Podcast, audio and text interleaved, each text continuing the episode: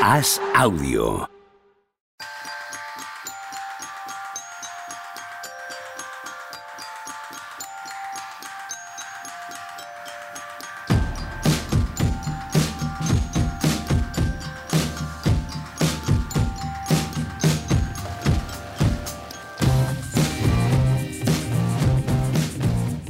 Hola, ¿qué tal? Hoy estamos al lunes 13 de noviembre del año 2023 y este gallo que acabo de soltar no es lo peor que vais a escuchar de la voz de los aquí presentes. Hola, Juan Marrubio. ¿Qué tal? ¿Cómo estáis? Ahí estamos. ¿Tú qué tal, cariño? ¿Estás bien? El espejo del alma, ¿eh? La voz. Me das penita, tío. Es, para llevarte una, una leche con miel y arroparte en la cama. ¿Por qué lo dices? ¿Por el partido de los Ravens? Eso es, exactamente por eso lo digo. O sea, no ¿Por qué un perdéis? segundo. ¿Por qué perdéis un partido contra los Browns que tenéis ganado por 14 puntos? ¿Esto por qué pasa? Esto, ma- esto, Esto es un mañana, programa de NBA. efectivamente, correcto. Mañana. Tony Vidal, ¿qué tal? Buenas. Pues a- algo mejor que Juanma. Sí. Porque se le ve una cara al pobre de. Ya ves. Oye, qué profesional, ¿eh? Hombre, Qué barbaridad. Como ¿Cómo mantiene el barco a flote el cabrón? Muy bien. Estaba escribiendo de Vasily Yemicic. que se escribe yo rápido. estaba lo que que viendo offensive defensive ratings, o sea que. Te- Juanma, tenemos que aprender más de Pepe. ¿eh? Chicos, tenéis que enamoraros. Es mi consejo que os doy.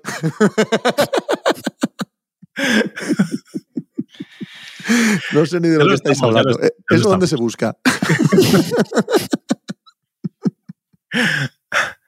Pues, ¿Qué decías? ¿Qué te he tapado, Tony? No, no, que ya lo estamos. Ah, bueno, correcto, claro. pero más, quiero decir, para no tener que andar buscando ratings defensivos ni cosas de esas. O sea, De el punto, el punto en el que tenéis que estar para no buscar ese tipo de cosas. Vale, de la vida, enamorados de la vida estamos. Puedes decirlo, te podrías, si, si cortásemos y volviésemos a empezar, podrías decir el estamos enamorados de la vida con un poco más de desdén. O sea, ¿tú crees? O sea, se podría. Eso es físicamente posible. Quería intentarlo, ¿eh? Pero me ha salido muy natural así. ¿Qué tal lo habéis pasado este fin de semana viendo NBA? Pues mejor que viendo NFL. que no es poco. Esto va a ser todo el programa así. No, no, ya no, ya no voy a hacer más referencias. No voy a hacer más referencias, pero es que ayer se me cayó el alma a los pies, literalmente. A ver, ¿qué pasa? hasta, hasta mi timeline se volvió loco y, y- y empezaron a salir cosas de NFL. ¿Hay algo muy gordo que pasó ayer? No, realmente no. No, Eh, no, así ah, No, no. no, no, no, no. Lo que pasa es que el equipo de Juanma, los Baltimore Ravens, llevaban toda la semana copando en las- los artículos de opinión de todos los gurús y el primer puesto de todos los Power Rankings. Incluido tú Y tú. y tú, pero yo no soy gurú, tú sí. Esa es la diferencia. Por eso tú eres culpable. Mira, lo que dice Xavi, no sé si seguís un poco el fútbol, esto que dice Xavi de que la prensa es muy complicada y, y afecta al juego, pues es- debe ser lo que le pasa a Baltimore. Que yo, desde Torrelodones, hablando bien de ellos, le esfuerzo a... Os lo habéis A perder. cargado. Os lo habéis cargado. Pues han perdido, han perdido, han partido un partido que podían perder. Ya Partido está. totalmente decisivo y clave que tenían ganado todo el partido, incluido el- la falta de nada. Pero bueno, da igual. Vale, vale. Vamos a hablar de NBA, ¿no? Es lo que quiere la gente. Claro, claro, efectivamente. Por cierto, de la NBA. gente, ¿os acordáis que nos pedían la gente que habláramos de los Warriors? Sí, Y dijimos que hoy hablábamos porque no habíamos hablado y vamos a hablar ahora que están fatal. Entonces, correcto, correcto. los que nos pedían que habláramos ahora lo que nos van a decir es que solo hablamos cuando están mal. Entonces no hay manera, de- no va a haber manera de que estén Mm. contentos. Pues, Entonces, pues, sí. pues para reforzar esa idea, hablemos de los Golden State Warriors, Claro, porque si no hablamos mal, pero si hablamos también mal. sobre todo hoy. Entonces, Yo además es que coincide que fue el partido que me puse el domingo por la mañana. Me dio por ahí, porque tenía mucho atraso en general en la vida y de la tarde-noche del sábado deportiva lo tenía todo atrasado y me puse por la mañana a Golden State Warriors contra Cleveland así, de buen rollo. Y efectivamente, qué desastre. Qué, qué desastre de equipo ahora mismo los Warriors, ¿eh? Sí. La sensación es que no les da, ¿eh? Mm. La sensación es que no les da ni siquiera para poder estar en el escalón de arriba. Ya no, ya no para ganar el anillo, sino para que se le tenga en cuenta a la hora de hablar del anillo, de, de- Mm. o sea, del debate por, por- por ganar el campeonato. Porque es que la sensación de que Curry está más solo que nunca es, es, es- es evidente. Y, y yo siempre sabéis que jerarquizo todo esto mucho, ¿no? Y digo, ¿quién es el segundo espada de este equipo? Porque si es el que hace 5 de 16 cada dos partidos, pues tienen un problema. Y Draymond Green, sí, es Draymond Green, pero después había gente que pensaba que Wiggins iba a poder asumir ese rol. Wiggins nunca ha asumido un rol ni de primera espada ni de segunda.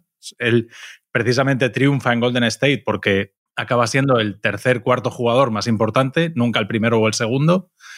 Y Clay Thompson es una sombra de lo que fue. Todo lo que hay en la segunda unidad funciona si funciona Chris Paul, porque por sí mismos ni Kuminga, ni Moody, ni Saric, ni Gary Payton por sí mismos son capaces de darte nada especial. Entonces, eh, empiezas a mirar ahí, perdiendo ese enamoramiento del principio, Pepe. No quiero. cuando, pierdes ese enamoramiento del principio, de que todo te parece maravilloso y qué buenos son todos, y pues empiezas a mirar, ah, pues esto pues cuando miras las cosas de otra manera, empieza a parecerte todo menos bonito, excepto Carrie, que al final siempre. siempre te parece bonito, Carrie, pero todo lo demás no, funciona realmente nada. Es que el único jugador que ha metido 20 puntos es Dario Saric, aparte de Carrie. Ese dato es brutal, ¿eh? Sí, es terrible. Mm. Nadie más ha llegado a 20 puntos más que Saric una vez y son 20 raspados. Hay un montón que yo estaba notando esta mañana también por cosas de la web, hay, pero todos inciden en lo mismo, vamos, es que es para no hacer una retaila de números, es que Carrie está jugando también como siempre y los demás no están acompañando nada, sobre todo el quinteto, ¿no? que era muy fiable. El año pasado ellos mismos han dicho ahora que han hablado mucho de la química y tal, era más un problema de profundidad. Este año es que tampoco está bien el, banquillo, o sea, el perdón, el quinteto. A mí me da la sensación de que están bien los jugadores de rol que tienen otra vez, los de abajo, los de los contratos mínimos y los de pequeños, lo, de Sari, que es una cosa que a ellos les podría funcionar. Sabemos lo que hace Peyton, los rookies si tuvieran un rol muy pequeño, pero el problema es que toda esa parte intermedia es la que no funciona, que es Wiggins, Clay Thompson, etc. Y yo creo que es muy problemático porque no me parecen cosas solucionables. O sea, em, Chris Paul es lo que es y hay ratos que ha estado bien y él está, hay momentos que ordena bien la segunda unidad, como dice Tony, en los finales de partido, no le están entrando los tiros, supongo esa cosa de piernas también, tiros que ha metido toda la vida, pues que, los jugadores hay un momento que se quedan sin piernas y, se quedan cortos los tiros. Igual Pero no es que no le estén entrando, ¿eh? Es algo más, o sea, no es que haya pasado de un 42 a un 37. Es que no están entrando nada, de, nada de nada, o sea, es, de, 15%. Entonces eso, eso es, igual es de, jugador acabado. O sea, no de ir mala racha de inicio de temporada. Sí, yo creo que va por ahí, pues hacía lo de las piernas. ¿eh? Uno de los datos que tenía, que no sé si lo habéis visto, es que de los jugadores que han tirado triples en un volumen más o menos normal, dos de los tres peores son, son Wiggins y, Chris Paul de porcentaje. ¿El otro es Garland? El otro, está, el otro, está, en Detroit. El otro es el torbellino de los Pistons. el rookie torbellino de los Pistons. Y a usar, que sí, hombre. Eh, y sobre todo de estos, yo, eso Chris Paul. Y los otros dos que decía, yo Wiggins me parece muy preocupante porque al final piensas en toda su carrera y solo has visto un pico de Wiggins que fue el año que ganó el anillo. O sea, me produce desconfianza porque si es un jugador que normalmente está a un cierto nivel y ahora tiene un valle, pero sabes que más o menos vuelve a ese nivel, pues tienes más paciencia. Pero el problema con Wiggins igual es un poco el contrario. Que lo normal es que igual no tan tan mal como ahora, pero que tampoco coja ese nivel. Y ellos necesitan el nivel del Wiggins de, de aquellos playoffs y esas finales, tanto en defensa como en ataque. Y, en defensa le está costando, pero más o menos, pero en ataque es terrible. Y Clay Thompson es que la realidad es que yo creo que es el típico jugador que si no fuera Clay Thompson a nivel emocional mm. de lo que es en la Bahía, es el típico jugador que ellos tendrían que traspasar. Es así. O no renovar, ¿no? Ahora no, no, no, no ya no lo van a renovar, pero para solucionar el problema ahora es el típico contrato, que acaba además estar.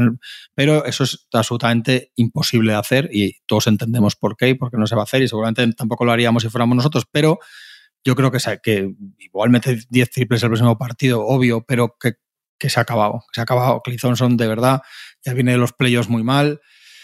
Y, no, y luego es que, claro, tú les ves jugar y hay muchas cosas de los Warriors que no son replicables y no son aquellos Warriors. A Clay Thompson hace jugadas que ha hecho toda la vida y ahora te lleva las manos a la cabeza. Antes te las llevabas y las metía. Cuando llega en transición, le pasan un pase ahí en transición rápida y sin ningún tío al rebote y tal, se para y tira son ataques pésimos, pero que muchas veces en su vida los ha metido y les ha ganado partidos de eliminatorias de playoffs por hacer cosas de esas. Que, empezando por aquella mítica de Oklahoma, pero es que es así.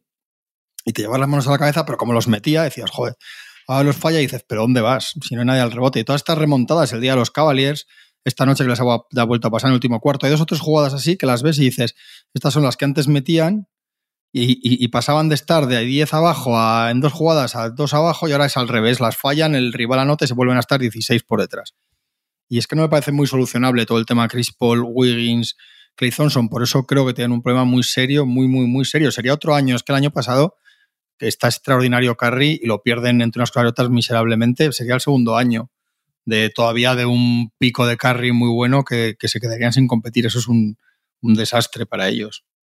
Y se nota, se nota mucho en la defensa, eh, sobre todo pues, por eso, porque mm, Wiggins no está fino y Clay y Chris Paul, que han sido excelentes defensores, pero claro, han sido excelentes defensores hace tres o cuatro años. Ahora mismo mm, queda lo que queda de ellos y ya no son capaces de sostenerte. Es que no olvidemos que aquellos Warriors eran un equipo ultra defensivo, que el único eslabón débil era Curry y ahora mismo empiezas a mirar sitios por donde te pueden meter mano y es, eh, son muchos los jugadores a los que no se cortan demasiado a la hora de atacarles.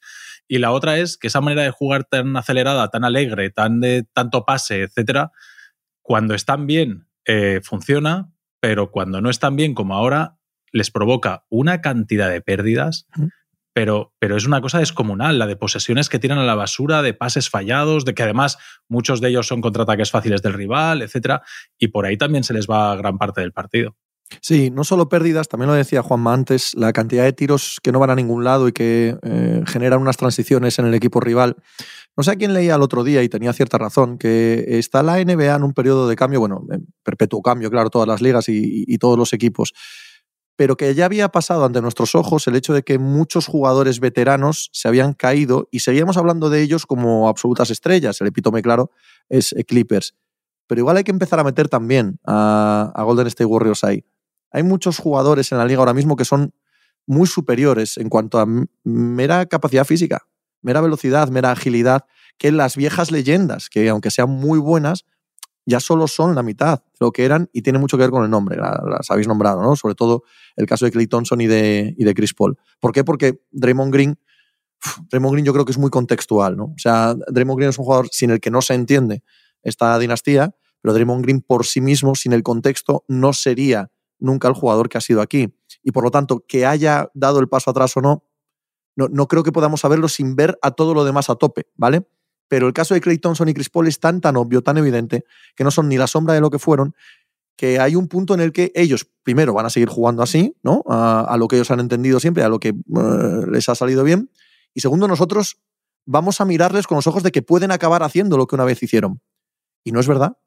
No es verdad en absoluto. Entonces estamos pasando por alto un montón de chicos diferentes, jóvenes y tal, que la realidad del standings te acaba poniendo encima y tienes que hablar de ellos por narices, que son los que de verdad dirigen el ritmo, el tempo de la liga. Y los Warriors parecen un equipo viejo, son un equipo viejo, en el sentido más puro de la palabra, de que los, los ves y te parece que andan despacio. Lo que te digo, el domingo por la mañana los veía contra Cleveland y parecía que andaban despacio al lado de Cleveland, sin más eh, análisis profundo, ¿eh? les pasaban corriendo. Y, eso es, bueno, pues es ley de vida y no se puede revertir, no, no puede estar mucho mejor en febrero. Les ha ganado dos veces en seis días Cleveland Cavaliers, que les ganó también en Cleveland, que es un equipo también grande, y ellos son, es que los Warriors además es un equipo pequeño, es un equipo liviano. Sí, sí, pequeño, liviano, lento. Cuando juegan Green y Looney es un equipo con unos problemas de espacios en ataque brutales con esas combinaciones. Eso lo arreglaban con Curry, que arregla el 80% de tus problemas o, más, vamos, bastante más, y con, y con los y cuando estaba Clay, cuando metían triples Clay y compañía, ahora es que con, con el porcentaje de tiro que tienen todos los que no son Curry, el ataque cuando tienen a los dos interiores es una cosa totalmente infumable. Es que en cuanto quita uno, eh, se hace un equipo muy pequeño al que le cogen muchos rebotes. Eso le costó el año pasado gran parte de sus opciones contra los Lakers en playoffs yo sí que estoy de acuerdo. O sea, yo, que el año pasado sabéis que sí que tuve ese mantra todos los días, se cargaban a los Kings y luego con los Lakers hasta el final desconfiaba, eso ya se va perdiendo. O sea, este año sí que yo sí que veo que. O sea, que, mientras tienes un jugador como Curry, vete a saber, pues que yo no veo recuperable el otro. Yo no ese veo es el problema más, y tal. Mm. Mira que es Clay El, problema más doloroso es que Curry sigue siendo Curry. Claro. Ese, es un problema doloroso. Porque si también se hubiese acabado Curry o, estuviese también esa dinámica, pues un poco como el Kobe, el, el, tardocobismo. Bueno, pues sabías que los Lakers no iban a ningún lado, Kobe no iba a ningún lado, te dejaba una noche buena de cada tres. Bueno, bien, así es la vida, no pasa nada. El problema es ver esto con Curry, con capacidad de hacer lo que le da la gana todavía en una pista de baloncesto. El, dolor se multiplica. joder, pobre. No parecía muy buena idea lo de. e- Evidentemente, mm, entre este Jordan Poole y este Chris Paul, yo prefiero este Chris Paul incluso, ¿eh? Así de, así de poco prefieres a Jordan Poole. Podría titularse, ¿eh? Pero- puta. Así de poco preferimos a Jordan Poole. Ponlo como titular del, del programa de hoy. Pero claro, meter un tío de 39 años eh, al core, al, al núcleo duro más veterano de la liga, de los equipos importantes, mm, no era algo que hiciese ilusionar y que dijeses, ahora sí, mira, ya el... No, no, no. Es, es más a morir, al win now y, y esto vamos a disparar una bala, vamos a ver si podemos cargar una bala más en la recámara y dispararla, pero, pero es que esto se muere. O sea, ese, ese traspaso es, nos da igual lo que pase dentro de dos años, vamos aquí porque sabemos que esto se nos acaba y parece que se ha acabado antes de llegar al final. Claro, pero si, si con eso de Chris Paul, que es así, estuvieran a un, estuviera a un gran nivel Wiggins, que es el que yo creo que se le puede esperar más en algo cercano a, a- a un prime, y en un nivel decente y, y regular, digamos, simplemente básico, Clay Thompson ya sería otra cosa. Sí, sí. Y, ya como en los primeros partidos de temporada podría Chris Paul ordenar, dar sus pases. Había, hubo partidos que ganaron y casi no metió puntos y, y no pasaba nada porque dejaba tirar a Curry en la última jugada y no sé qué, y todo muy bien. Pero el problema yo lo veo ahí en estos dos. Y lo de, y lo de Clay lo, lo veo imposible porque creo que es una cuestión de que se ha acabado.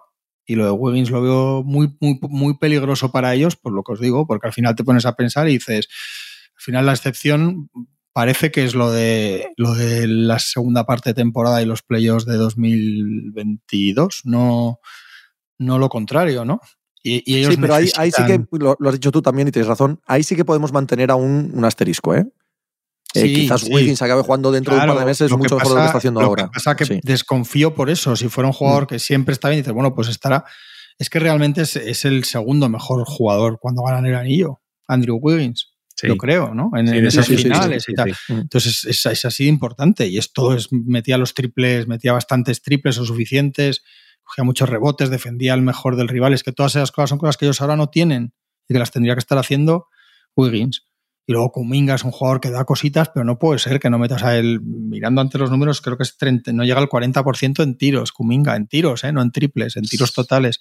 Es imposible, por mucho que haga otras cositas, es imposible, porque no puede ser que tu rol sea ya de, salir cinco minutos a no sé qué. O sea, todo, todo está, pues, menos Curry, todo lo demás está por debajo. Bueno, Green, hay momentos que está bien, el otro día se le vuelve la pinza, pero bueno.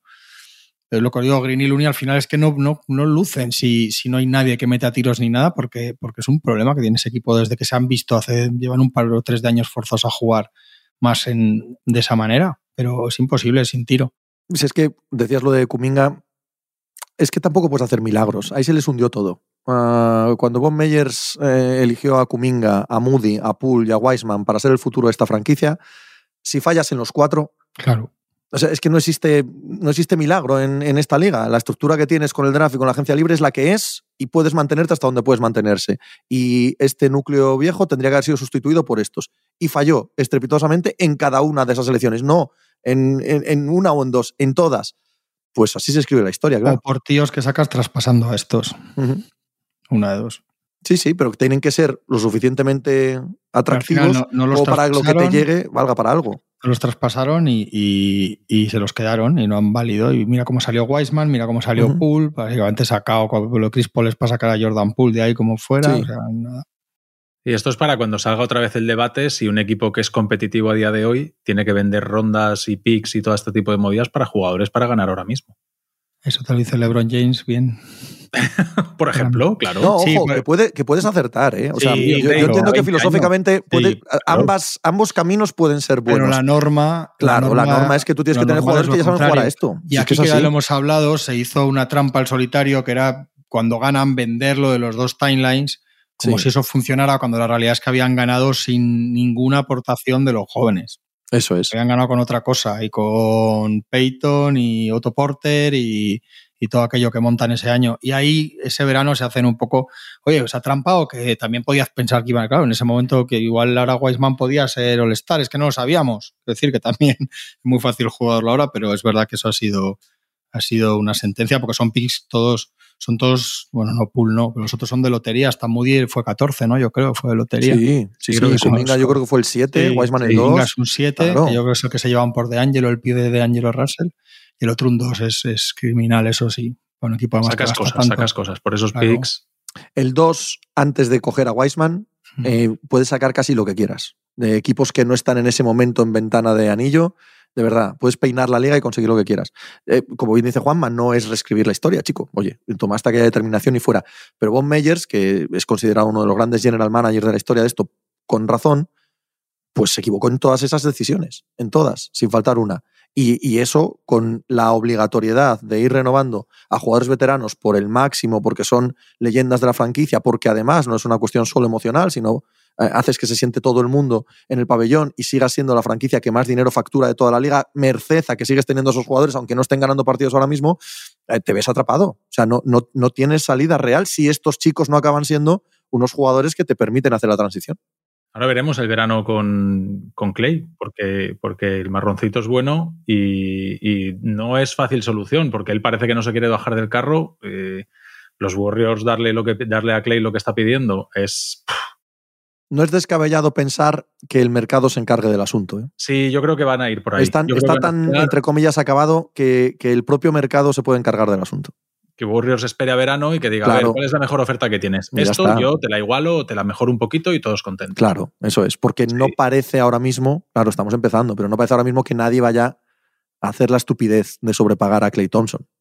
Sí, sí. Bueno, pero luego ya ¿Tú crees sabes, que sí? ¿eh? que, que llevamos luego 10 ya sabes cómo no- son los veranos. Sí, Sí, sí, sí, por pero supuesto. Pero, si esta hipótesis que estamos manejando ahora, de que no hay eh, capacidad de revertir eh, la imagen que nos da el jugador en concreto, ya no el equipo, sino el jugador en concreto, ¿quién va a estar en verano volviéndose loco por este Clay Thompson de ahora? Ya sé que esto es largo, ¿eh? pero bueno.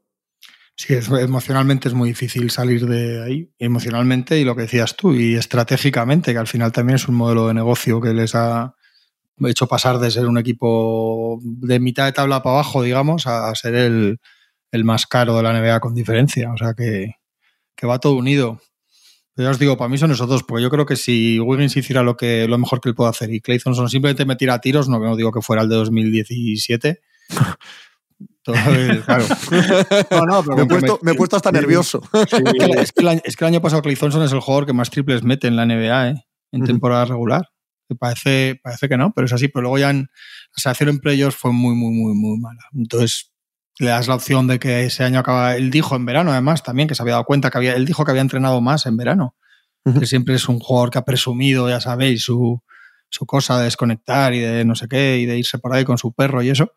Y este verano dijo que se había visto tan mal en la serie contra los Lakers que había, que había estado entrenando mucho más y preparándose más y que llegaba mucho mejor físicamente y que esperaba estar mejor. Y la cosa es que no, y es un jugador que todos los días no tienes un poco la cosa de. y cada vez la tienes menos, ¿no? Antes era todos los días y dices, bueno, el siguiente va a ser el partido de Clay, ¿no? Siempre te parece imposible que, que sea tan irrelevante todos los días y ahora lo está siendo. O sea, que Clay son de.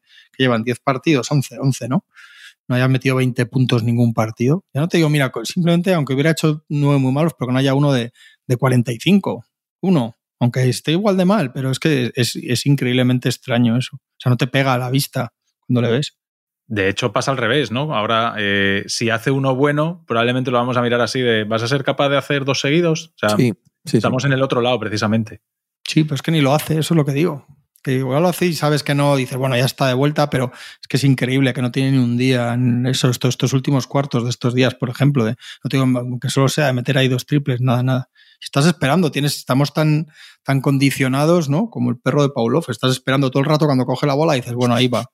Y, tira y dices, no va. No va, no va. Estamos en el oeste, en concreto, ¿verdad? Una sensación de, de cambio de ciclo global, ¿no?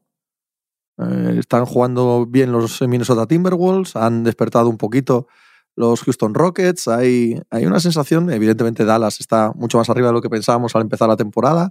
Eh, Denver ya cambió el año pasado, pero ha- hay sensación de cambio de ciclo, de que, de que hay estos equipos, estos jugadores más que equipos que llevamos esperando por ellos ya 3, 4 años y que es difícil imaginar que van a volver a estar a, a un nivel ni medio parecido al que un día estuvieron. Los conforman los Clippers, los conforman los Warriors, los conforman quizás también el Anthony Davis de los Lakers.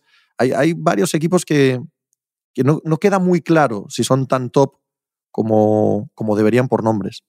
Salvaje este por la mitad. Creo, o sea, es decir, es salvaje, pero no es salvaje arriba arriba, sino es salvaje. Bueno, ahora veremos. Igual, oye, lo de los, lo de los Mavericks, lo de los Wolves y lo de los Rockets se mantiene más de lo que podíamos pensar a priori, porque eran equipos. Lo hablamos aquí, que esperábamos que Dallas estuviese peleando el playoff directo. De Rockets no esperábamos casi ni eso, que esperábamos que fuese una transición más lenta. Y, de Minnesota, pues había de todo. Había gente que confiaba mucho, que sí, que sí, que sí. Había gente que no confiábamos tanto. Y de momento sí que está funcionando. De momento las decisiones las está tomando que las tiene que tomar, son Conley y, Kyle Anderson, y los tiros los está haciendo que los tiene que hacer, que son los que tienen, los que tienen el talento para meter la pelotita en el aro. Y, y oye, ahí la cosa está funcionando bien. Qué temporada más bonita de Anthony Edwards temporada para gozar. Cada vez que me encuentro con él es una sensación de exuberancia por la pista fantástica. Está fantástico ese equipo, es que defensivamente está primero en todos los medidores posibles y ha jugado contra, contra Boston, contra Denver, contra esta noche contra los Warriors, ha jugado, no tiene un calendario fácil es que ahora funciona todo. Yo no sé qué partido vi el otro día que me estaba gustando mucho Gobert y me costaba pensaba verbalizarlo. Sí, igual lo contrario a lo que decía de Clay Thompson. No había cosas que decía, joder. O veía cosas de él y Towns juntos y decía, a ver si esto va a funcionar y me tapaba así la boca rápido, ¿no? Pero la realidad es que la sensación que era es muy buena. En gran parte por, por lo de Conley yo creo que es clave, lo que dice Tony, que tengan un base que, que ordene un poco y eso. En el otro lado yo veo mucho, lo que pasa es que también tienen muchos lesionados, ¿eh? pero otro equipo de ese, que en ese columpio no está, está muy en el lado bajo es los Pelicans.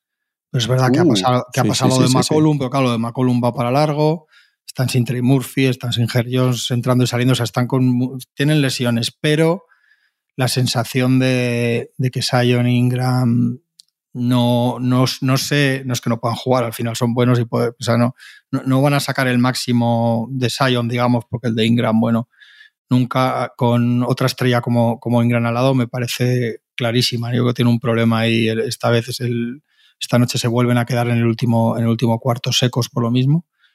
Y luego Phoenix Suns, joder. ¿Qué pasa con que por mucho que es verdad que no han jugado, sigue la, cuenta está de Tony, siguen los partidos, siguen sin jugar los tres. Pero de 10. Pero, todavía quedan como seis o siete días mínimo, ¿eh? Sí, para que vuelva Booker.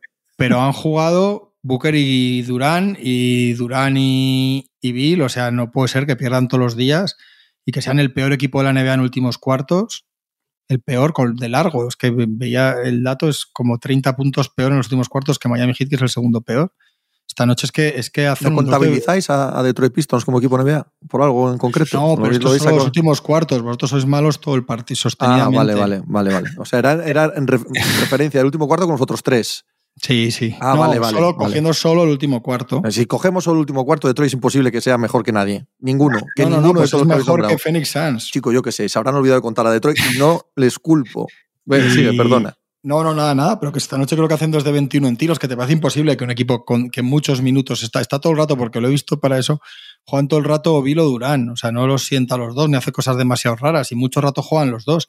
Te parece imposible que un equipo con uno o los dos estos en pista no meta un tiro, pues no los meten, pero incluidas jugadas individuales. Hay un problema también individual, lo que hablábamos de ciertos jugadores, de, o sea, no perdía tantos partidos de estos como está perdiendo en los últimos cuartos, al margen de que no esté Booker, de quién esté en la rotación o de quién no. Y, hombre, va a volver Booker y se va a arreglar muchas cosas, pero, pero es muy extraño también la, la forma de perder. Creo que son cuatro partidos de los diez que llevan, han llegado por delante al último cuarto. Se ha pasado dos veces con los Lakers, incluido el otro día en el partido este del torneo pero es que son caídas con los Thunder, no sé, el de esta noche con los Thunder, no sé qué otro les pasó hace poco, pero que llegan por delante al último cuarto más o menos bien y se llevan unos parciales. Lakers, eso fue el día del torneo, ¿no? Sí, Lakers 2. Y el de Thunder y luego hay otro más que no me acuerdo, pero vaya, les han pasado en 4 de 10. En casi la mitad de los partidos se han hundido sin, sin remisión en el último cuarto. Allí hay una cosa, estando totalmente de acuerdo con lo de Kevin Durant, sobre todo que la sensación es que está una décima, que no es una cosa, parece que muy significativa, pero no ves al Kevin Durant pletórico. No vamos a decir que está en declive, pero no, no estamos, no es, ahora mismo no es la mejor versión de Kevin Durant. No sabemos si la vamos a volver a ver. Por edad no debería. Pero, pero ahora mismo sí que la sensación es que es, es una décima muy poco, pero no es ese Kevin Durant absoluta. Bueno, que Jorín, eh, Fran Fermoso cuando narraba, el del tubo, el del tubo. Bueno, pues ahora el tubo tiene, tiene alguna grieta por ahí que no, no está igual de encarado. Lo raro en los Suns es, eh, para mí, es, es una cosa que es la organización y la distribución. Que hay partidos en los que claramente el juego pasa siempre por Nurkic, el playmaker del equipo es, es, Nurkic. De hecho, la última semana, yo para hoy tengo preparado un programa donde Nurkic es un jugador del que se estaba hablando poco porque es, era el organizador de este equipo. Tú lo ves poniendo bloqueos a la mano, eh, dando asistencias, viendo los cortes, improvisando. O sea, es, decir, eso que le pedimos a un vaso que, que, sepa leer el juego, que vea dónde está la ventaja, que de repente hay un error defensivo y el haga pam, lo vea rápido y, ponga el balón allí. Estaba siendo así. Y de repente anoche desaparece, el juego ya no pasa por él, se vuelve al, al, ISO, al, al, aclarado para las estrellas, a algún bloqueo indirecto, pero entonces parece que todavía no está muy claro cómo quieren jugar. Empiezan con Nurkic fuera de eso, de repente le meten a Nurkic dentro y Jorín se echa una semana promediando eh, 13, 10, 7 o algo así, hace 3, 4 partidos con 7, 8, 9 asistencias y dices, ah, mira, ya veo esto de que va, me puede gustar más o menos porque la sensación es que cuando saquen a Nurkic en playoff y le expongan cada vez en bloqueos directos, probablemente no pueda estar en pista todo lo que a, a Vogel, todo lo que Vogel quisiera, pero bueno, de momento para temporada regular parecía que habían encontrado la manera de jugar y anoche de repente eso se desaparece, se difumina del todo y dices, pero a ver, ¿no estabais jugando de una manera? Porque ahora una noche sí, tres no, ahora otras tres sí.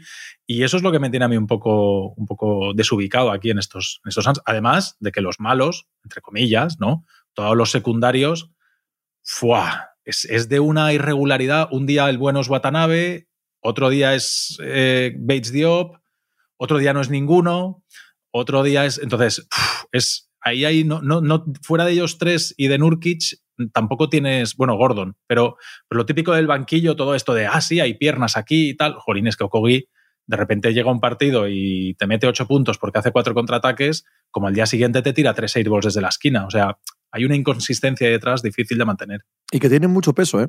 Que son jugadores que tienen mucho peso, que cogen mucho el balón, que lo ocupan, que toman decisiones. A mí me parece feo eso por parte de los Suns. Lo achaco a la falta de Booker. Eh, creo que se va a ordenar mucho cuando aparezca eso. No, claro, no, no, va a solucionar todos los problemas. Pero hay una cantidad de, de jugadores de los Suns que estás viendo el partido y dices, mm, no, no, te la juegues tú, no hagas ese aclarado tú, no, ¿por, por qué, sabes? ¿Quién, ¿Quién, te crees que eres? ¿no? Y, y, no parece que Kevin Durant ni desde luego Bradley Bill, tengan autoridad suficiente como para cambiar eso ni para que la dinámica sea algo diferente. Supongo que tendría que venir desde el banquillo, pero de momento no está viniendo. Hay como una dejar hacer dentro de los Sams que no parece que les vaya nada bien. Yo también estoy de acuerdo con Tony en lo de eh, la décima de Kevin Durant y lo uno a todo lo anterior que estaba diciendo es otro jugador al que se le ve que ya no es el jugador que fue en un sentido viejo, en un sentido de que el juego va más rápido que él y que le cuesta. Y yo tiendo a pensar que esa gente no se recupera. Es decir, no va a volver a ser eh, alguien tan relevante. Por eso aquí todo lo importante y todo lo central es Devin Booker. Si Devin Booker acaba jugando al nivel MVP que ha jugado en algunos momentos de su carrera y todo lo además ejerce como acompañamiento, pues supongo que sí. Supongo que se puede hacer algo mucho mejor que lo que estamos viendo. Pero sin Booker me resulta imposible juzgarlo. Ha abierto el melón Juanma de, de los Pelicans. Sion ya está diciendo cosas feas. Es, perdona, es una última cosa, si dejamos a los sí. Suns, que estaba mirando, es el tercer jugador que más minutos ha jugado toda la temporada, Kevin Durant, Durant que es un dato terrible para sí, ellos horrible. por, por sí, la edad y las lesiones y lo que sabemos de Kevin Durant. Los primeros son dos jugadores de los Pistons, Kyle Cunningham y Isaiah Stewart, uh -huh. de 22 años, y el cuarto es Luka Doncic, de 24 años. Y el tercero es Kevin Durant, de 35, y el quinto es Stephen Curry, de 35. O sea, es... ¿Y Lebron dónde está? No debe estar lejos, Lebron, ¿no? Lebron, como no ha jugado uno. Ah, vale, claro. Como no ha jugado esta noche, como esto, esto va por total. Uh -huh. Vale, pero, vale, es el acumulado. Sí, como se el acumulado se habrá, habrá, bajado, pero sí. Mira, está el, el 36. Con todo Con lleva, lleva como un partido menos, sí, un partido menos. Bueno, cuarenta y tantos minutos menos que Durán. Vale. Pero es una barbaridad que lleve Durán 367 minutos en 10 partidos, a casi 37 de media a estar 4-6 y no Claro, muy bien eso es. Lo que hacen. Sí, sí. Ibas a decir Pepe de Zion. Que no, para volver a los Pelicans, porque lo había dejado expuesto Juanma y me ha parecido relevante que, que Zion ya empezaba a decir cosas feas. Cosas como que este verano he, he mirado intro, introspectivamente y creo que no he sido el líder que tenía que ser y ahora soy otro líder y ahora confío en el proceso y ahora estoy dejando que las cosas fluyan y no veo los resultados, Ah. pero quizás es lo que tengo que hacer ahora. Ostras, cuando sale alguien a decir esto, Esto. es todo lo contrario, ¿sabes? Está, está dando un mensaje de, bueno, ¿no queríais esto? Aquí lo tenéis. O sea, eh, yo no tengo que ser el prota, no tengo que hacer yo todas las cosas. Este es el resultado de que yo no sea el prota. Así que, amén de no jugar juntos bien, Brandon Ingram y Sion Williamson, y yo tengo la sensación de que Sion Williamson está muy cansado de este proyecto también. Está muy cansado de, de- de este tipo de jugadores, ya no de las lesiones que decía antes Juanma, sino de la dinámica de los Pelicans, que es cansina. Es verdaderamente aburrida la dinámica de, estos, de este equipo. Es que también dicen esas en esas declaraciones también dice que, que él antes que como que era más generador, ¿no? Que ahora tiene que generar menos él con la bola en la mano y eso. Si os ponéis los últimos cuartos, que estos también la lían mucho en los finales, es siempre uno de los dos en, eh, con la bola como de base y el otro en una esquina. Y no se sacan ningún beneficio el uno del otro. O, se la juega Ingram o se la juega Sion y, y no, no interactúan entre ellos, ni, ni el segundo hace nada por, por dificultarle la vida a la, defensa rival y se quitan muchísima. No es que no se saquen el máximo el uno al otro, es que se quitan, le facilitan la vida a veces a la, a la defensa, a los que tienen que defender a Sion, Ingram les facilita la vida y, viceversa. Este es, este es tremendo. Habrá que mirar al banquillo, ¿no? Porque, Jorín, siempre Claro. hablamos, por ejemplo, de Sí, los sí. Mavericks, o hablábamos de los Blazers de McCollum y de Lillard, eh, o de los Celtics de Tatum y Brown, y decimos, bueno, cuando son dos jugadores de un perfil similar, que juegan en casi la misma posición, etcétera, es difícil que se multipliquen. Jorín, aquí tienes un manejador de balón espectacular y un tío para hacer bloqueo y continuación y que te meta 27 puntos así por partido. Es decir, tú has de hacer que ese binomio pueda funcionar porque de manera natural parece que puede funcionar. Es decir, tú si le, si le das los tiros que Zion necesita, igual él no necesita arrancar cada vez de 8 metros a canasta, irse por velocidad, hacer 27 rectificados y acabar ahí por un mate encima de tres tíos. A lo mejor a él, si le das el balón en una continuación tras un bloqueo directo y lo único que tiene que hacer es tirársela ahí abajo, pues, pues igual de vez en cuando lo agradece. Y el otro lo que quiere es votar y votar y tirar tras bloqueo, ponlos, asócialos y rodéalos de tres tíos que tiren y que les den espacio. O sea, es, es la naturalidad del juego y de dos perfiles que, que parece que, que encajan tanto. O, bueno, dale el balón a Zion en el logo, que te juegue 27 isolations con cuatro tíos abiertos y, y lo que hacía Harden, ¿no? De, de uno contra uno y voy a la línea de personal 18 veces por partido y los demás son catch and shooters.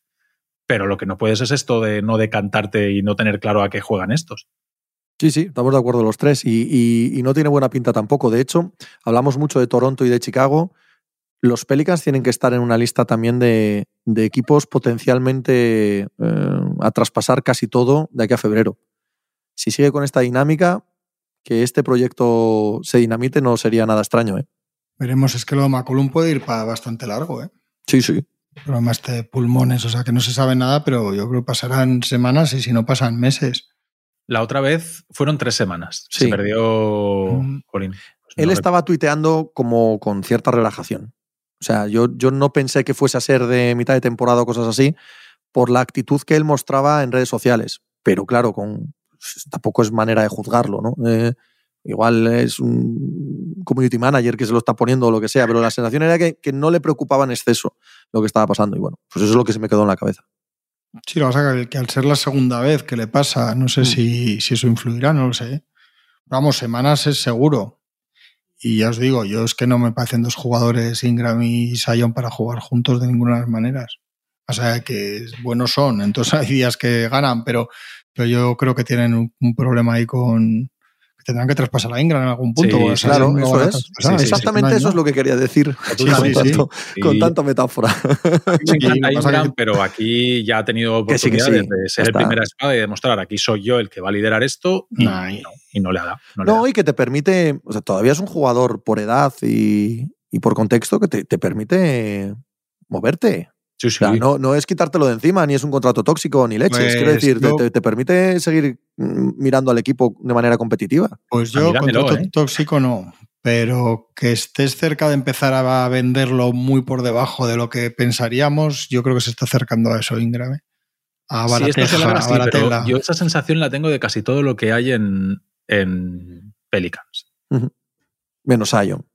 Menos Zion por el potencial, porque realmente tampoco está metiendo 30 No, no, correcto, sí, sí, cierto. O sea, es que ahí, y, y, Ingram, jolín, hay un montón de sitios donde, donde dales tú un manejador de este, de este nivel. Y, y como segunda, tercera, sí, segunda, tercera espada, Ahora, lo has de tener muy claro y muy bien jerarquizado. Es decir, este, este, el problema yo que veo en Pelicans es que no está muy claro ahí quién es el que tiene que cortar el bacalao y el que tomar las decisiones en cada ataque, porque parece que es Ingram, pero la verdad es que es cuando, cuando es McCollum es cuando funciona mejor el equipo y todo este tipo de cosas. Es que yo, segundo o tercera espada, por talento sí, pero yo no sé si él mentalmente está muy preparado para eso. Aparte de que él cuando juega bien es con la bola, entonces es muy incompatible con otros primeros espadas, que es otro problema, no es un jugador que le guste recibir y tirar, etcétera. Pero aparte es que yo creo que él tiene otra consideración de sí mismo. Yo, creo que le pasó esto con la selección también, por ejemplo. Sí, no eh, podía jugar con Anthony eh, Edwards. Eh, claro, él tiene otra consideración de sí mismo y eso es un problema al final, porque igual no lo cambia nunca eso y no se da cuenta nunca y él siempre cree que, tiene que tener la bola y qué tal. Aparte de que luego es su forma de jugar, ¿eh? él cuando es bueno eh, ya sabemos cómo es, es sacándose sus tiros y sus puntos y votando. Es muy incompatible. Yo no creo que le veo tanto encaje. No sé, yo estoy, yo estoy cerca de, bueno, no tóxico todavía, pero estoy cerca de que eso, como se lo que decía Tony, como se alargue, como se alargue lo veo que es un jugador que van a empezar a tener que intentar sacar lo que sea por él. ¿Que el Don Johnson, Sohan y una primera os parece bien? Sohan es el base del futuro, ¿no? ¿Del futuro de qué? del futuro del, del, del, del Asbel Cuidado, que hay mucha gente aplicando para ese puesto de trabajo. Hay mucho Killian Hayes por la vida esperando ser el base del futuro de las Villerban. Por lo que te han escrito hoy, ¿verdad, Pepe? Después del partido de ayer de Hayes. Porque a mí antes del partido de ayer había mucha gente que me decía, mira, Tony, mira Hayes. Y, incluso me han llegado a decir, mándale esto a Pepe. Pepe tiene. Pepe está ahora para pensar en Kylian Efectivamente, efectivamente. A Pepe no le saca ahora mismo de su ensoñación ni Kylian Hayes. El caso es que tengo a Kylian Hayes eh, silenciado en Twitter. Ya podéis mandar lo que queráis. que no lo leo, no os preocupéis. pero la mayoría, no digo los que lo dicen a vosotros, pero mucha gente la que pone tweets de Kylian Hayes, yo creo que solo ve los números del partido y tal, ¿no? Bueno, hay, hay días, eh, uno de cada cuatro o cinco, que puede hacer algo medianamente bien. Sí, hombre, sí, sí. Y si eres muy, muy fan o de Detroit o de la liga y lo sigues todo, y, pero no has visto los últimos partidos y lo ves ahí meter 22 puntos, dices, oh, este chico, no, este chico va para... ¿Sabes a quién le pasa mucho? Pasa que yo creo que es un jugador superior ¿eh? y, que además sí que puede hacer, sí que puede hacer carrera NBA digna. Le pasa mucho a Jalen Sachs. Sí, Jalen Sachs, cada vez que hace un partido bueno, se llena esto de, ojo, eh, ojo que está llegando Jalen Sachs. Joder, pero ¿cuántos años lleva en la liga? Jalen Sachs, ¿no? O sea, un poco de respeto, un poco de respeto por vosotros mismos, los que también habláis de estos jugadores que tienen algún buen partido. Es verdad que las expectativas de ciertos jugadores no tienen por qué ser cumplidas y acabar siendo muy buenos jugadores, no pasa nada. Entonces has puesto el ejemplo de Andrew Wiggins, que puede ser el chico póster de esto, ¿no? Está años luz, años luz de las expectativas que generó. Pero fue el segundo jugador en importancia de un anillo. Ya, ya lo firmabas para, para muchos de estos chicos que eh, cuando llegan al draft parece que van a cambiar una franquicia, se pasan cinco años, que son una miseria andante por la liga, si luego, porque tienen talento, son capaces de revertir aquello y convertirse en un buen jugador de rol, un buen jugador de equipo y tal, pues ya está bien, ¿no? Y ese puede ser el caso de Jalen Sachs en, en Orlando. No va a ser el caso de Kylian Hayes en ningún lado. Yo entiendo que si eres de los Pistons, y pasan todos los equipos, ¿eh? este, estos jugadores que, que los draftea un equipo y que no empiezan bien y de repente te hacen tres partidos medio decentes y te ilusionas y enseguida, y claro, llegan con picks altos, por lo tanto la exigencia de entrada ha de ser alta. No, no puedes elegir un tío con el pick número 5, 7 o 3 y decir, bueno, dentro de tres años hablaremos. No, a ver, si coges con el pick 3 o 5 o 7 o top 10, es para que más o menos pronto empiece a aportarte cosas. Ya no digo que te lidere el equipo, pero que te aporte cosas. Y es normal, ¿no? Que la fanbase del equipo llegue el momento y diga, oh, ya, ya, ya, ya, ya está aquí, ya está aquí. Y de repente, pum, otra vez, tres o cuatro partidos de. Pero bueno, cuando ves los partidos es cuando dices, uff, es que mira esto, mira esto. Y son cosas no, no muy plasmables en el box score, ¿no? Es la toma de decisiones, sobre todo, ¿no? De, joder, este tiro no lo tenías que haber hecho. Joder, pero ¿cómo haces esto? Hostia, vaya despiste. Sí, pero, pero sobre todo cuando es todos los días, ¿no, Tony? Claro, exacto. ¿Sabes? Cuando, cuando lo ves el martes y lo ves el jueves y lo ves el Eh, domingo eh. y, y te lo vuelves a encontrar y. uf, es, muy difícil tener la misma mirada. Hay, hay aquí varias, varias líneas que se cruzan. No, no puede tener la misma mirada alguien que ve el box score que el que ve los partidos, pero tampoco el que ve los partidos en general de la liga que el que solo ve los partidos de su equipo, pero tampoco el que ve los partidos solo de su equipo y tiene eh, 48 años que el que tiene 18 años. O sea, se, se mezclan tantas, eh, Sí, sí, tantas sí. ideas en la cabeza de cada cual para acabar concluyendo que yo tengo razón, que los paquetes son paquetes y pierden muchos partidos. Entonces no me vendáis motos de que son buenos cuando van 2-9 de récord. Son unos inútiles. Pero dentro de tres años igual alguno no lo es. Bueno, aquel día ya diré yo si no. Pero de momento, aquí hay una inutilidad manifiesta. Sirva Killian Hayes como metáfora de tantas otras cosas en la vida, amigos míos. El equipo de los Pistons tras tres partidos de temporada este año era Kate Doncic, eh, Ausar Iguadala y Jalen Howard. ¿No? Bueno, veo que, has tirado, veo que has tirado por el lado tranquilo y por el lado Sí, sí, sí. eh, bien estructurado y racional. Había gente que era peor todavía, ¿eh? Eso de, eso de usar Iguodala no te lo compraba nadie, hombre. Va a ser este un jugadorcillo como Iguodala. vale, vale. Oye, hay que hablar de los Rockets, ¿no? Sí, sí, sí, me parece bien, me parece bien. Están eh, alcanzando el punto, ¿verdad? Que en verano se presuponía que era el que querían alcanzar. Con Udoka, con Van Vliet, con eh, Dylan Brooks. Ser un equipo. Ser un equipo profesional que juega en la NBA a ganar partidos. Bueno, lo están haciendo. No, está, están, yo le- leí antes que están en el top 10 de rating defensivo y ofensivo. Que ahí están Celtics, Sixers, Nuggets y Rockets. O sea, que, es que, que esa es la compañía que tienen. A mí uno que me está llamando mucho la atención, de verdad, es Dylan Brooks, porque a veces está jugando muy bien. Sí, a mí también. A mí también. Encaja muy Lo que bien. decías antes de Gobert. Lo que decías antes de Gobert me pasa a mí con Sí, Dylan sí, Brooks. sí. Mm. Está haciendo el trabajo defensivo que él ya más o menos hacía, con menos chorradas, algunas sí, porque es Dylan Brooks al final, pero no, tan, no tantas, y jugando muy bien. Y yo creo que al final, más allá de, de otras cosas que han pasado extradeportivas, pues Udoka debe tener que ser buen entrenador, ¿no? Por todo lo que sabemos, por todo lo que vimos en su poco tiempo en Boston y lo que estamos viendo en, en unas semanas en, en Houston, pues, pues tiene, tiene muy buena pinta eso. Yo creo que a mí me baila un poco, me baila, digo, que, que tengo que ver más Jalen Green para saber realmente cuál es el techo ya a corto plazo del equipo. Porque Van Vliet, Brooks sabemos lo que es, Sengun jugando era está jugando muy bien Sengun también, Es ¿eh? un gusto verle, claro, sí, sí, sí. Yo sí, tenía sí. ciertas dudas con él, pero es que estéticamente es un gusto verle y le hace jugar al equipo. Y a Bari hace lo que está, no sé qué. Si, si Jalen Green tira para el, lado bueno y no para el lado chufla, el, el- el equipo es, puede ser muy bueno ya.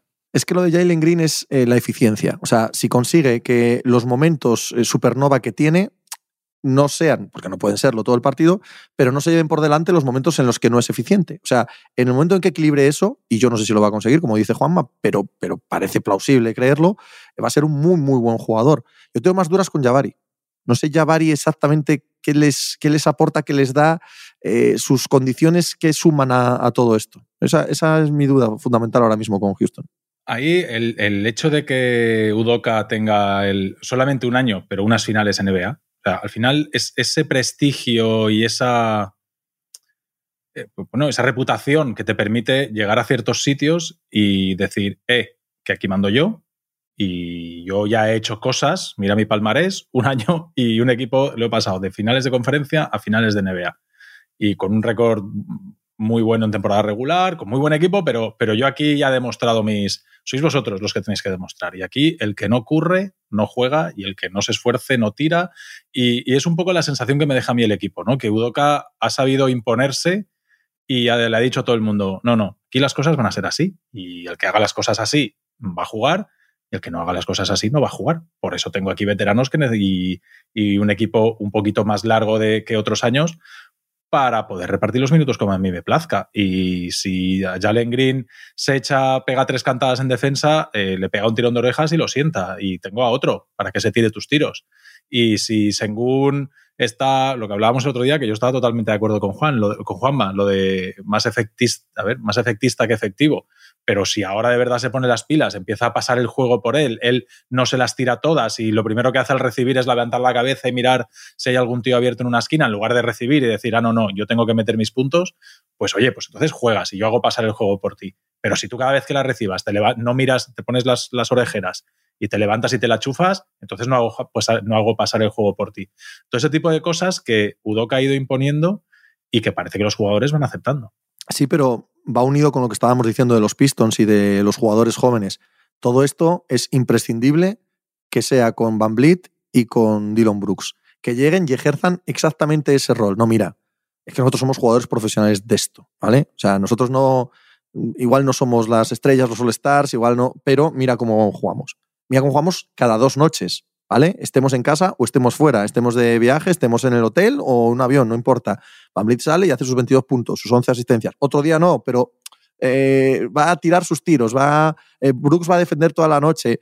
Esa, esa, eh, ese liderazgo por imitación es imprescindible.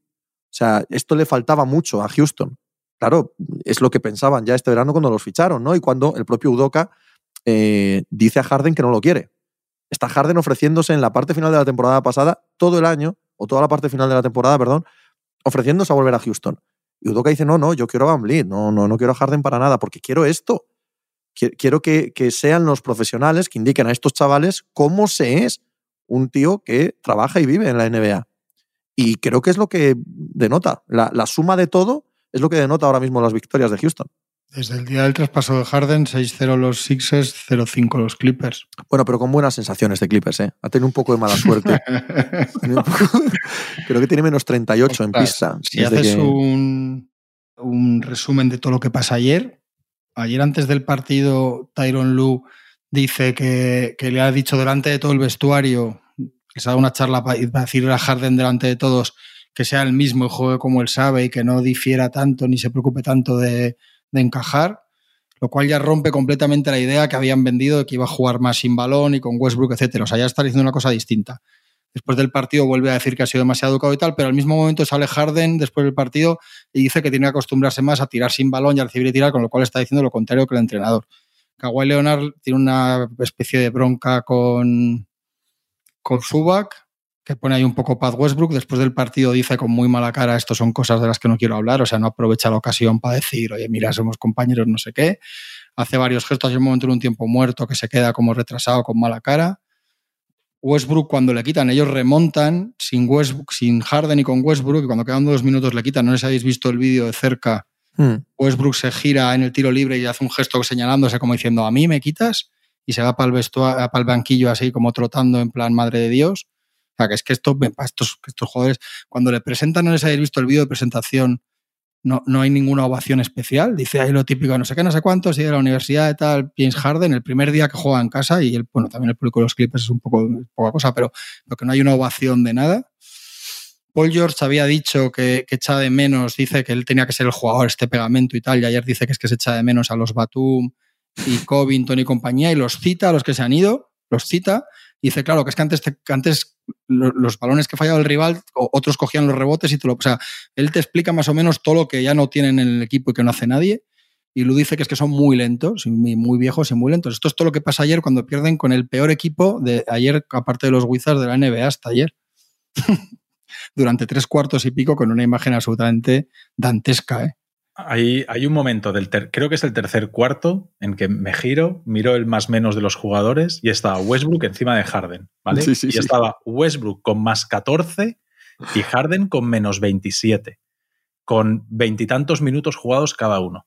Y Tyron Lue está intentando hacer dos, dos rotaciones diferentes salen todos de inicio, pero después intenta juntar a Westbrook y a Paul George con un equipo, con Terrence Mann, con un equipo fresco, ligero, que corra, transiciones rápidas y tal, y después tiene el equipo lento de Harden y Kawhi, donde juegan mucho más en estático, donde juegan mucho más al poste, donde juegan mucho más bloqueo directo, donde el partido se vuelve más pausado y el partido con Westbrook y con Paul George se vuelve un poquito más loco.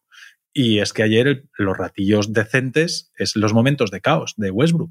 Ayer el partido se les escapan, se vuelven a meter en el partido porque Westbrook empieza a correr, empieza a dar pases de, de 8, 10, 12 metros a Paul George para que juegue al contraataque y tal. Y ahí es donde se vuelven a meter un poco en el partido. Pero cuando juegan en estático con Kawhi y con Harden, no, no, no se aclaran. Yo ayer a Tyron Lue después del partido lo veo absolutamente como fuera, como a punto de decir, mira, yo qué queréis que os cuente ya. De verdad, ¿eh? me da una sensación para ser un tío más como lo que es Teron Lu. Mira un dato, no sé si lo has visto, Tony, que esto te, te gustará. Antes de llegar Harden, los Clippers corrían, o sea, recorrían 16,4 kilómetros por partido los jugadores en pista, de, de, movimientos y tal, que era el noveno dato de la NBA. Desde que ha llegado Harden hacen 14,8. Y es el peor dato de la NBA, sería en una temporada de largo. O sea, se han quedado parados. Han quedado parados. Ha, ha sacado la rotación a, a, Bones, a Bones Highland. Sí. todo, que estaba metiendo 16 puntos y pico y parecía que tenía ahí, digo, a ver si este chico que talento tiene te va a romper a hacer cosas que no tienen, cosas que las, es lo que hablábamos el otro día con lo de la química y tal, ellos han decidido construir de construyendo, quitar cosas que otros equipos amplifican y intentan potenciar para meter cosas que, que lo normal es que no te funcionen. Se lo han cargado, pero es que además después del partido dice Tyron Lu que le da mucha pena, pero que tiene que intentar que, lo, que funcione la otra rotación. Pero ¿cómo que te da pena? Si te da pena, ponlo. ¿No? Si no te está no. funcionando. O sea, me da una sensación todo de, de poderodumbre todo y volveo y vuelvo por último a todo lo que insistíamos el otro día y lo que, y lo que dijo Tony, que al final es verdad, jijijaja todo lo de Harden, pero la sensación ahora mismo de Kawhi Leonard es calamitosa. Sí. No puedes estar cuando un equipo cambia el paso. Mira, es una chorrada. Y no es porque sean los Lakers, pero es que como los veo más, los sé más. Mira lo de. Lo ha hecho toda la carrera, pero mira lo de LeBron con Reddish. Le pasa un día, falla el tiro en el último segundo, acaba el partido, dice se la volvería a pasar, no sé qué, bla, bla, bla, bla. El otro día mete el triple en Phoenix y ya sale a decir es que esto no sé qué, pasar.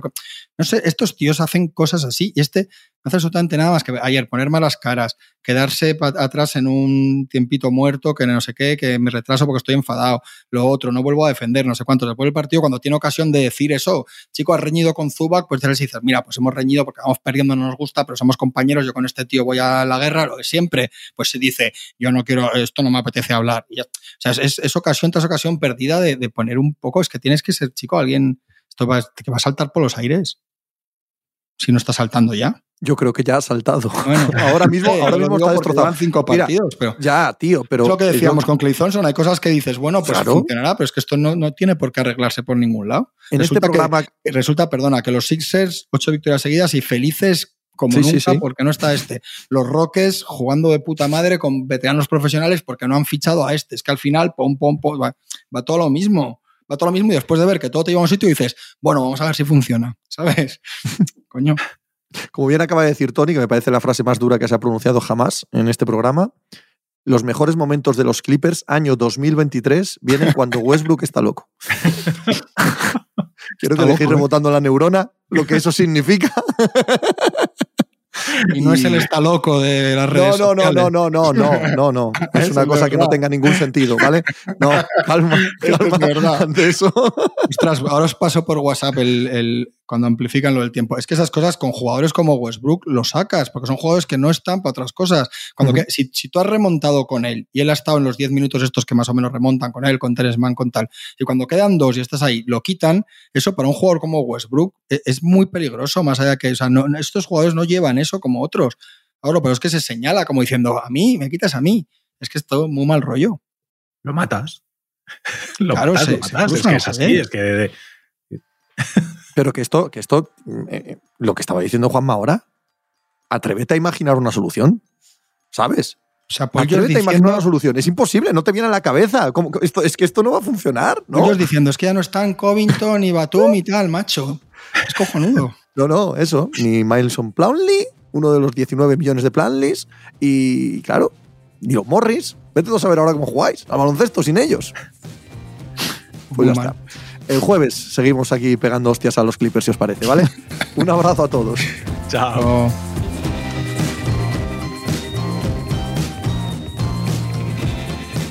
Pues muchas gracias por habernos acompañado en NBA Mínimo de Veterano. Muchas gracias por haber escuchado este podcast que es original de As Audio con la producción de Javier Machicado y la realización de Vicente Zamora.